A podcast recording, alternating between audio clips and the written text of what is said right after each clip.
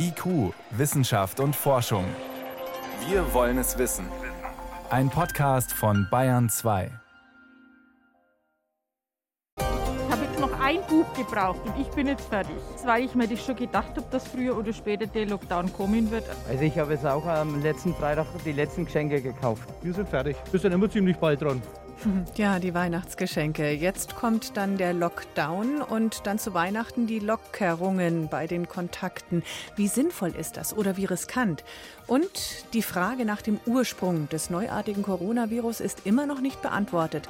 Im Kampf gegen die Seuche ist diese Antwort aber wichtig. Später mehr dazu. Außerdem geht es um eine Reise in den Süden und um intelligente Vögel. Herzlich willkommen. Wissenschaft auf Bayern 2 entdecken. Heute mit Birgit Magira. Okay, also wenn die Schwiegermama schon am 23. kommt, dann müsste man den Adventskaffee mit der besten Freundin und deren Familie vielleicht schon morgen oder lieber gar nicht und dann gleich die freiwillige Quarantäne bis Weihnachten. Jetzt ist nur die Frage, wenn wir dann Onkel Christian und seinen Freund am 25. zur Gans, setzen wir die dann extra? Viele machen sich gerade solche oder ähnliche Gedanken. Die Corona-bedingten Einschränkungen und Extraregeln sind der Versuch, das Feiern an Weihnachten möglich zu machen und gleichzeitig die Zahl der Neuinfektionen zu senken. Doch geht das? Maria Barbarossa ist Mathematikerin am Frankfurt Institute for Advanced Studies und berechnet Modellverläufe zur Pandemie. Vor zehn Tagen hatte sie noch vermutet, die Neuinfektionszahlen würden weiter runtergehen. Jetzt steigen sie rasant. Und da wollte ich natürlich zuerst wissen, wie sehr sie das überrascht. Aus Sicht der mathematischen Modelle sind diese Zahlen nicht unter der Annahme zu erklären, dass die Lockdown-Light-Maßnahmen Ende November in irgendeiner Form gewirkt haben. Und es gibt unterschiedliche Erklärungen und wir können uns vorstellen, dass diese zu einem mit einem geänderten Verhalten der Bevölkerung zu tun hat. Zum Beispiel, dass die Kontaktreduktion doch ein bisschen weniger streng genommen wurde seit circa Mitte November. Und zum anderen kann es halt mit Labor- und Meldeaktivität zu tun haben. Es hat massive Proberückstau gegeben und die Abarbeitung könnte alles eine Rolle gespielt haben. Es hat auch Detektion von, von Clustern gegeben, zum Beispiel in Pflegeheimen, die sind auch äh, stärker betroffen worden in der letzten Zeit. Und all das zusammen ist allein aus den Daten nicht wirklich äh, auseinanderzuhalten. Das ist mhm. schwierig. Mhm. Übermorgen kommt der harte Lockdown für alle. Zu spät? Was sagen Sie? Also aus mathematischer Sicht ist die Kontaktreduktion das Erste, was die Fallzahlen runterbringen kann und was sie schnell runterbringen kann. Insofern strikte Maßnahmen sollten sich entsprechend auch auswirken. Die Maßnahmen wirken dann ebenso gut, wie die Leute sich dran halten. Aber es ist jetzt klar, dass halt die, der, der Message ist gestern sehr klar äh, angekommen und ich denke, alle werden versuchen, ihren Beitrag zu leisten in den nächsten Wochen, um die Fallzahlen runterfallen zu lassen, damit wir weniger Infektionen wirklich um uns herum haben, damit wir uns entspannen können. Wie schnell das passiert und wie gut es sich auswirkt, hängt wirklich davon ab, wie massiv die Kontakte in den nächsten Wochen reduziert werden. Aber aus rein mathematischer Sicht, je früher Shutdown, desto besser eigentlich, oder? Ja, aus mathematischer Sicht ist jede Kontaktreduktion würde zu einer Reduktion in den neu gemeldeten Fallzahlen in den kommenden zwei Wochen führen. Mhm. Würden wir von weniger aktuellen Infektionen ausgehen, dann würden wahrscheinlich die Situation auch ein bisschen früher gelöst sein können. Im Moment haben wir zwischen 25 und 30.000 neu gemeldete Fälle pro Tag. Das spricht auch dafür, dass die Dunkelziffer gewachsen ist in den letzten Wochen. Und das macht die ganze Detektion und das Brechen der Übertragung schwieriger.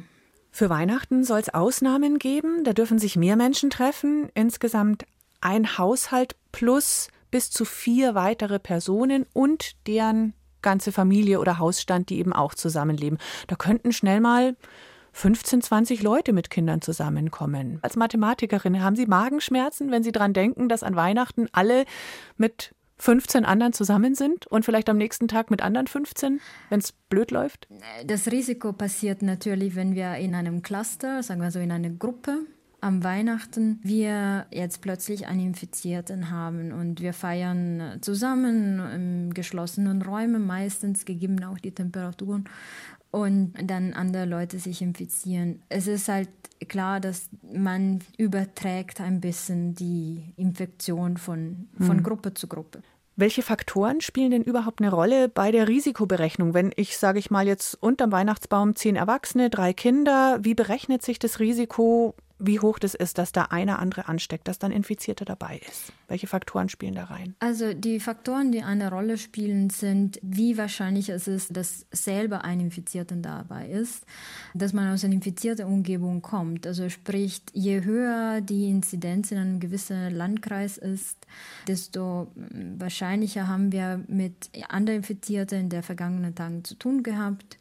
Und desto wahrscheinlicher sind wir an dem Tag selber ansteckend. Und dann gibt es sehr viele Faktoren, weil jede Person, die ansteckend ist, hat eine unterschiedliche Wahrscheinlichkeit, das Virus zu übertragen. Hängt davon ab, seit wie lange diese Person angesteckt wurde und welche Viruslast mhm. es mit sich trägt und andererseits, wie empfindlich, die, wie anfällig die andere Personen in der Gruppe sind. Hängt auch davon ab, wie oft die Gastgeberin dran denkt, Stoß zu lüften, wahrscheinlich. Ja, natürlich. Also eben die Beachtung der Hygienregeln, Lüften, Abstand halten, Maske tragen zum Beispiel, hm. würde alle Risiken ein bisschen reduzieren. Es ist jetzt natürlich, wenn wir uns zu Weihnachten zum Essen treffen, es ist unrealistisch zu denken, dass man die Maske anhält oder dass in einem Familienkreis anderthalb Meter Abstand untereinander hält. Also das ist halt wahrscheinlich schwierig umzusetzen. Wie machen Sie es denn an Weihnachten? Ich glaube, es wird beliebig ruhig sein dieses Jahr. Wir werden im Familienkreis feiern, also wirklich sehr eng. Für die Berechnung des Infektionsrisikos ist es da wichtig, ob ich mit denen, mit denen ich feiere, eng verwandt bin oder ob das beste Freunde sind?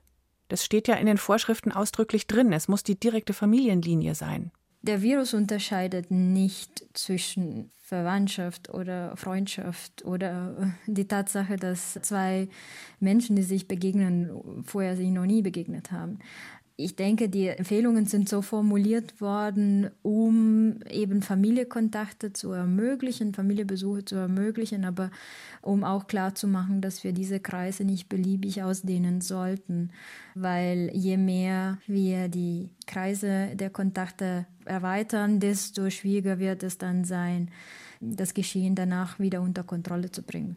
Es ist einfach möglich wenig Kontakte und möglichst stabile Kreise, damit man auch weiß, mit wem man in Kontakt war und, und wie lange und an welchem Ort und möglichst jetzt die Rückverfolgung der Fälle auch einfach zu machen. Vielen Dank, Maria Barbarossa, Mathematikerin vom Frankfurt Institute for Advanced Studies. Sie berechnet Modellverläufe zur Pandemie. Danke und alles Gute Ihnen. Vielen Dank. IQ, Wissenschaft und Forschung gibt es auch im Internet. Bedrohte Artenvielfalt, Probleme mit Computerviren, umstrittene Stammzellenforschung. Beiträge aus IQ gibt's zum Nachhören und als Podcast unter bayern2.de. Wie und wo hat diese Pandemie begonnen? Also über welches Tier und unter welchen Umständen kam das neuartige Coronavirus unter die Menschen? Ein knappes Jahr ist es nun her, dass aus China die offizielle Bestätigung kam, wir haben da ein Problem mit einer neuartigen Lungenkrankheit. Seitdem wird an Medikamenten und Impfstoffen geforscht, werden Strategien entwickelt, wie man das Virus ausbremsen kann und wird auch nach dem Ursprung der neuartigen Krankheit gesucht, bisher ohne endgültiges sicheres Ergebnis. Deshalb hat die Weltgesundheitsorganisation, die WHO, ein Expertenteam zusammengestellt, das zusammen mit chinesischen Forscherinnen und Forschern die Ursache des Ausbruchs wissenschaftlich ergründen soll. Daniela Remus berichtet. Einmal pro Woche sitzen sie bereits per Videokonferenz zusammen. Zehn international renommierte Wissenschaftlerinnen und Wissenschaftler von der WHO ausgewählt und ihre chinesischen Kollegen.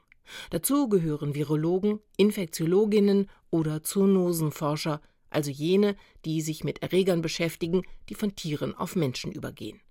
Mit den öffentlichen Meetings bereiten sie ihre Reise nach Wuhan vor.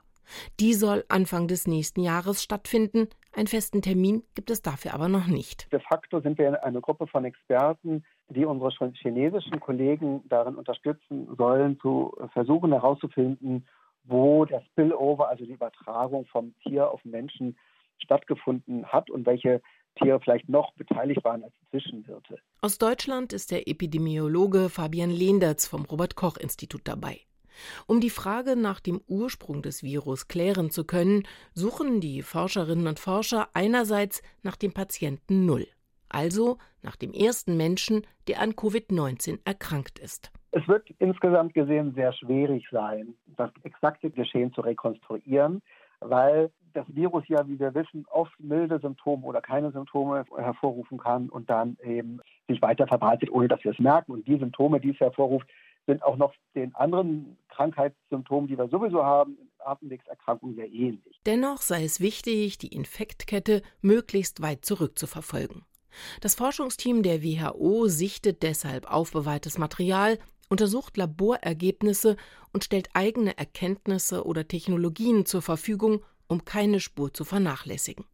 Die Spezialisten gehen auch Fallbeschreibungen von schweren Lungenentzündungen nach, die vor November 2019 in China dokumentiert wurden, und sie überprüfen Studien, die behaupten, bereits vor dieser Zeit Antikörper gegen SARS-CoV-2 nachgewiesen zu haben.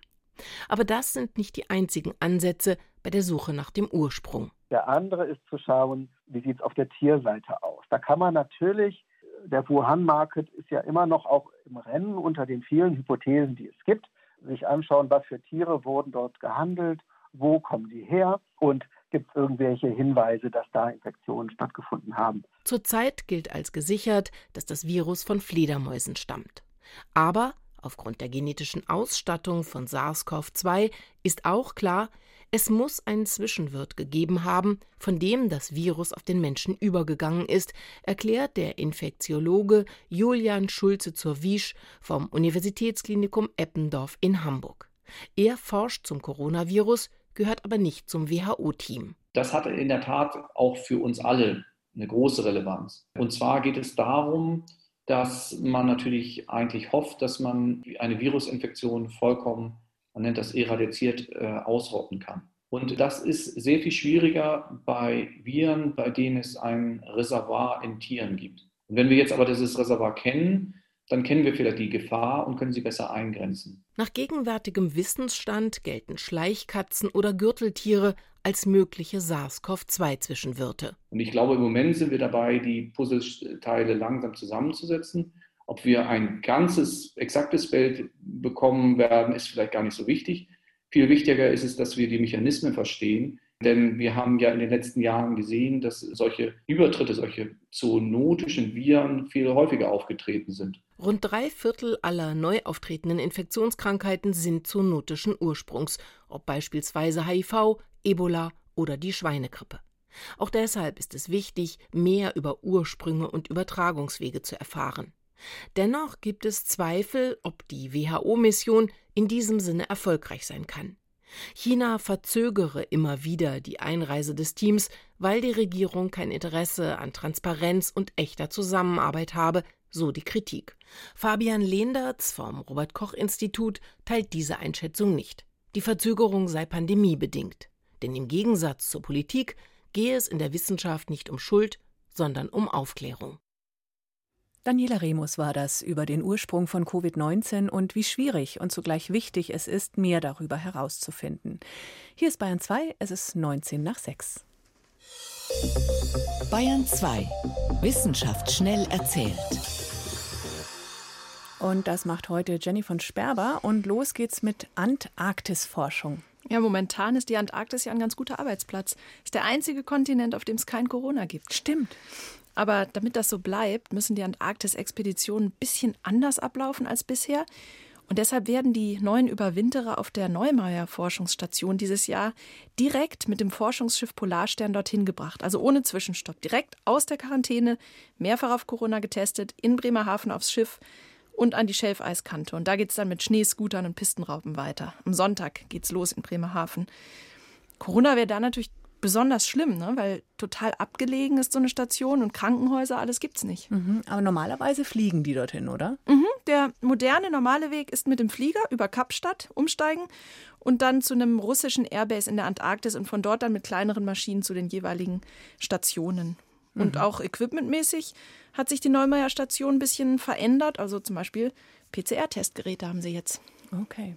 Und wer sind die Forscher, die da jetzt zum Überwintern hinfahren? Ja, das sind Chemiker, Geophysiker, Meteorologen. Eigentlich wie immer, aber dieses Jahr ist auch noch eine Pflanzenwissenschaftlerin dabei. Mhm. Und die wird dort Gemüsezucht erforschen. Und zwar Gemüsezucht ohne Erde und mit künstlichem Licht. Das brauchen wir für ein zukünftiges Mars-Gewächshaus. Mhm. Sehr spacig.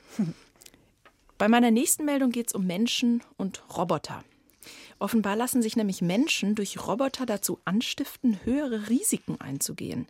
Das haben Forscher in einem Versuch herausgefunden. Sie haben 180 Studenten ein klassisches Computerspiel spielen lassen, mit dem man Risikobereitschaft messen kann. Da wird auf dem Bildschirm so ein Ballon aufgepumpt per Tastendruck. Und je voller dieser Ballon ist, desto mehr Geld bekommt man. Aber wenn er platzt, bekommt man nichts, oder? Genau, ja. Klassisches Risikospiel.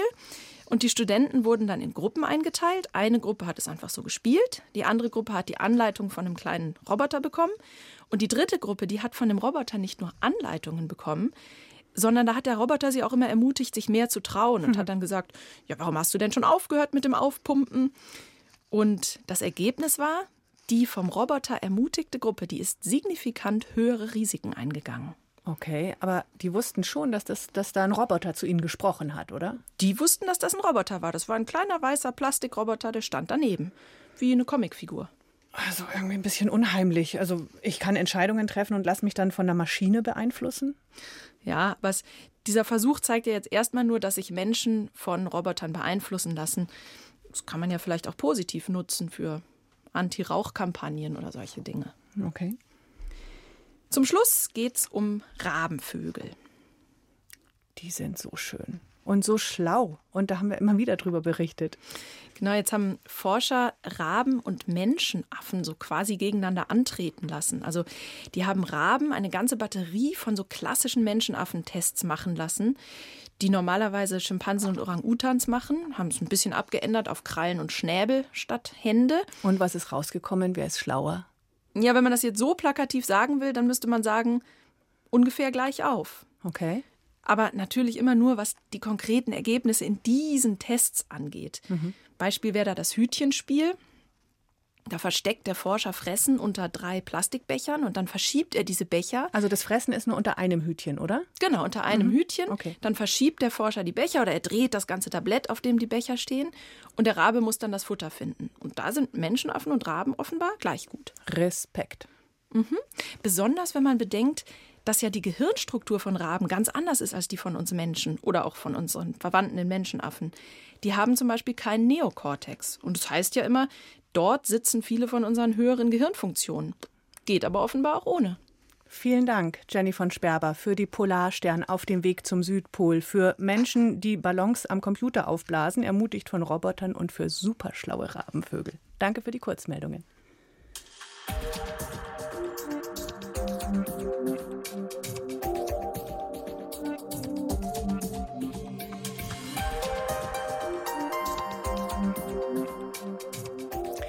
Wiederverwenden statt wegwerfen. In unserer Serie Raus aus der Tonne, warum wir mehr recyceln sollten, ging es auch um Beton. Rund 60 Millionen Tonnen Altbeton fallen in Deutschland jedes Jahr an. Nach der betreffenden Sendung hat sich ein Hörer bei uns gemeldet und darauf hingewiesen, manchmal sind Gebäude ja mit Asbest belastet und das könnte das Recycling von Beton unmöglich machen. Leuchtet ein, schließlich will niemand krebserregende Asbestfasern in frischen Beton einrühren. Was dran ist? Helmut Nordwig hat nachgefragt. Eine Schule aus den 1970er Jahren, ein Wohnblock aus den 60ern. Wenn solche Gebäude abgerissen werden, dann sollte der Beton eigentlich recycelt werden. Aber da gibt es oft ein Problem. Asbest, ein krebserregendes Material, das auf keinen Fall wiederverwendet werden darf. Zwar ist Asbest seit mehr als einem Vierteljahrhundert verboten. Sandra Gieren vom Bundesverband der deutschen Entsorgungswirtschaft kennt aber die Daten. Dass ca. 80 Prozent des Baubestandes in Deutschland vor dem Asbestverbot, was es erst seit 1993 gibt, asbesthaltige Bestandteile enthalten haben können. Ob das so ist oder nicht, das stellt vor dem Abriss ein Gutachter fest. Verpflichtend ist das noch nicht, das soll sich aber bald ändern. Manche Abbruchunternehmen bestehen schon im Interesse ihrer Mitarbeitenden darauf. Die Gutachterinnen suchen nach den bekannten asbesthaltigen Baustoffen, die Hermann Kessler vom Umweltbundesamt aufzählt. Wenn Sie eine Datsche hatten oder wenn Sie ein Gartenhäuschen hatten in der Zeit, das sind die berühmten Wellplatten auf dem Dach. Oder wenn Sie Gebäudefassaden betrachten, Eternitplatten hießen die damals oder Fulgeritplatten. In der DDR gab es Baufanitplatten. Dann haben sie andere Materialien wie Fugenkit beispielsweise. Bei den Plattenbauten insbesondere, da gab es Bewegungsfugen und die wurden mit Morinol-Kit wurden die verfüllt. Auch Spachtelmasse oder Fliesenkleber mit ähnlich wohlklingenden Namen hatten damals oft Asbest drin. Häuser mit solchen Baustoffen werden nur unter strengsten Sicherheitsmaßnahmen abgebrochen, unter speziellen Schutzfolien, von Mitarbeitern, die Spezialkleidung tragen und gefilterte Luft atmen. Den überwiegenden Teil an asbestkontaminierten Materialien können Sie ähm, selektiv entfernen. Die werden dann deponiert und der Rest, zum Beispiel Ziegel und Beton, kann recycelt werden. Das dachten Fachleute jedenfalls bis 2017. Beim Abbruch des alten Kongresszentrums Hamburg tauchten zum ersten Mal Asbestbauteile im Beton auf, von denen niemand etwas geahnt hatte. Sandra Gieren erinnert sich, dass Abstandshalter im Abbruch aufgefunden wurden und dass man sich diese Abstandshalter genauer angesehen hat und untersucht hat und festgestellt hat, dass diese asbesthaltig sind. Heute bestehen diese Abstandshalter aus anderen Materialien. Sie stellen beim Gießen von Stahlbeton zum Beispiel sicher, dass die Stahlstäbe nicht verrutschen, damit der Stahl vollständig vom Beton umgeben ist. Manchmal erkennt man sie durch eine kreisförmige Vertiefung auf dem Beton, aber längst nicht immer, was gerade bei Gebäuden aus dem Asbestzeitalter wichtig wäre. Die sind im Gebäude drin, die sind in tieferen Schichten verbaut, die sind also nicht auf Flächen oben drauf, ich erkenne die bei einer Erkundung nicht. Ich kann davon ausgehen, dass ein Betonbauabstandhalter hat, aber wo die genau verbaut sind, das sehe ich im Vorfeld nicht. Und damit ist das Recycling von Beton plötzlich zum Problem geworden. Denn beim Abriss entsteht Staub, der Asbestfasern enthalten kann. Und genauso, wenn die Betonreste zerkleinert und aufbereitet werden, um später zum Beispiel als Fahrbahnunterlag im Straßenbau zu dienen. Nach neuesten Untersuchungen, wir sind ja regelmäßig an Baubestand dran und schauen uns die Gebäude an, wissen wir, dass wir bei ca. 50 Prozent der Gebäude Asbest finden. Von dem machen die Abstandshalter zwar nur rund ein Zwanzigstel aus, aber wenn sie im Inneren des Betons gefunden werden, darf das gesamte Material im Moment nur deponiert werden. Ob das so bleiben soll, darüber wird im Moment heftig debattiert. Eine Initiative Kreislaufwirtschaft Bau sagt im Sinne des Recyclings, lasst uns einen Grenzwert für Asbest festlegen. Wird der unterschritten, könnte das Material wiederverwendet werden. Arbeitsmediziner wiederum weisen darauf hin, dass ein Grenzwert nicht sinnvoll ist, weil schon Spuren von Asbest Krebs auslösen können.